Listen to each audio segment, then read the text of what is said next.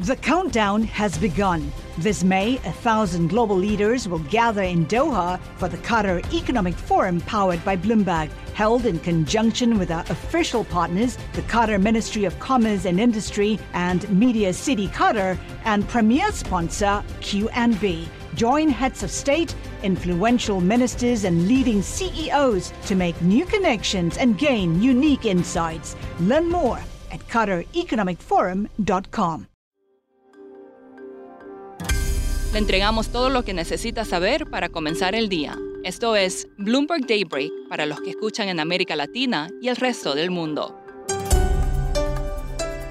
Buenos días y bienvenido a Bloomberg Daybreak América Latina. Es miércoles 25 de enero de 2023. Soy Eduardo Thompson y estas son las noticias principales.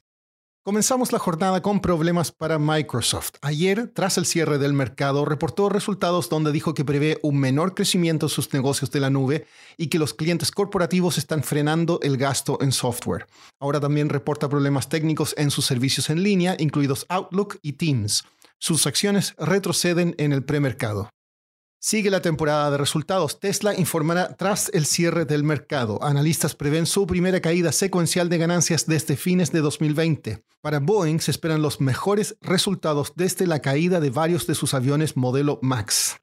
Estas expectativas de resultados más débiles tienen a los mercados de acciones en rojo. Los futuros en Wall Street caen, al igual que las acciones en Europa, pero Asia cerró con alzas. Los bonos del tesoro suben. En otras noticias corporativas, Bank of America dijo que planea dar a casi todo su personal acciones restringidas para retener talento. El billonario Rupert Murdoch abandonó sus planes de fusionar Fox y News Corp. Si pensaba que la inflación tendería a la baja en todo el mundo, atento. En Australia se aceleró el trimestre pasado y ahora el mercado apuesta a un alza de tasas el próximo mes. En Nueva Zelanda estuvo por debajo de lo previsto por el Banco Central, allanando el camino para un aumento de tasas menos agresivo de 50 puntos básicos. Hoy se espera que el Banco de Canadá eleve los tipos en 25 puntos básicos. Pasando a América Latina, en Brasil, la cadena de tiendas americanas informó deudas por unos 8 mil millones de dólares como parte de su proceso de bancarrota. Sin embargo, la cosa no está del todo clara. Por ejemplo, Deutsche Bank figura en la lista publicada por la tienda, pero el banco ha dicho que no tiene exposición. En Perú, el Congreso prorrogó hasta el 10 de febrero el plazo para fijar la fecha de nuevas elecciones. Siguen las protestas en Lima. La agencia AP informó que la presidenta Dina Boluarte pidió una, comillas, tregua. En México, esta mañana se informó que la actividad económica se contrajo un 0,45% en noviembre frente al mes anterior. En 12 meses acumula un alza del 3,28%. Ambas cifras estuvieron por debajo de lo previsto por analistas. En Chile, el Congreso terminaría de definir hoy a los 24 miembros de un comité de expertos encargados de redactar el boceto de una nueva constitución.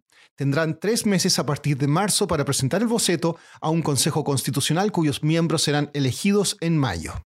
En la industria de alimentos, los productos que imitan la carne animal han sufrido una baja en sus tasas de crecimiento. Uno de los motivos de este frenazo ha sido justamente el sabor y la textura de los productos que ofrecen.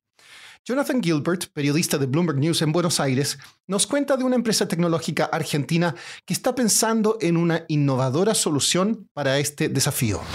Bueno, Mulex es una empresa argentina que hace GMOs. GMOs son los eh, cultivos genéticamente modificados. En este caso muy interesante porque están tomando la arveja y también la soja y le están probando de insertar genes de carne vacuna y carne porcina con la idea de que después estos cultivos, cuando se siembran en el campo y cuando se cosechan, aportan a las empresas que hacen carnes alternativas una mayor textura y sabor a la carne real. Jonathan, ¿por qué están ofreciendo esta alternativa de un producto que se parece más a la carne real? Todos sabemos de las carnes alternativas, que son carnes a base de plantas que tengan, que tengan proteína. Dos empresas eh, muy famosas son Beyond Meat y Impossible Foods, pero últimamente esta industria eh, no le ha ido muy bien y una de las razones es esta falta, digamos, de poder replicar eh, la textura y el sabor de, la carne real.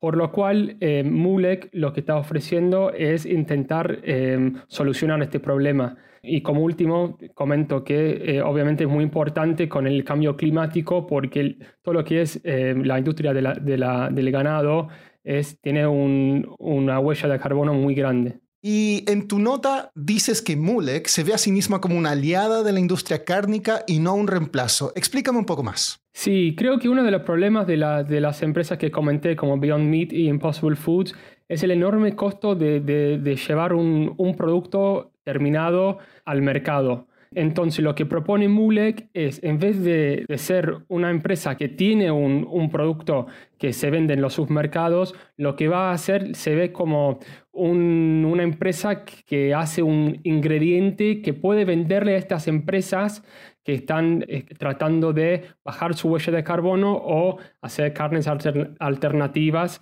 con, con más sabor y textura a carne real. Y para terminar, otro tema de alimentación. ¿Sabía usted que la dieta de los elefantes favorece la lucha contra el calentamiento global? Según un nuevo estudio, los elefantes africanos y asiáticos prefieren comer de árboles pequeños y frondosos que no almacenan mucho carbono. Esto permite que prosperen árboles más grandes y con mayor capacidad de almacenamiento de carbono. Eso es todo por hoy. Soy Eduardo Thompson, gracias por escucharnos. Para conocer todas las noticias que necesita para comenzar el día, revise Daybreak en la app Bloomberg Professional, donde puede personalizar las noticias que desee recibir. También puede suscribirse a la versión solo audio en Spotify, Apple Podcasts o la plataforma de su preferencia. Eso es todo por hoy. Escuche de lunes a viernes Bloomberg Daybreak.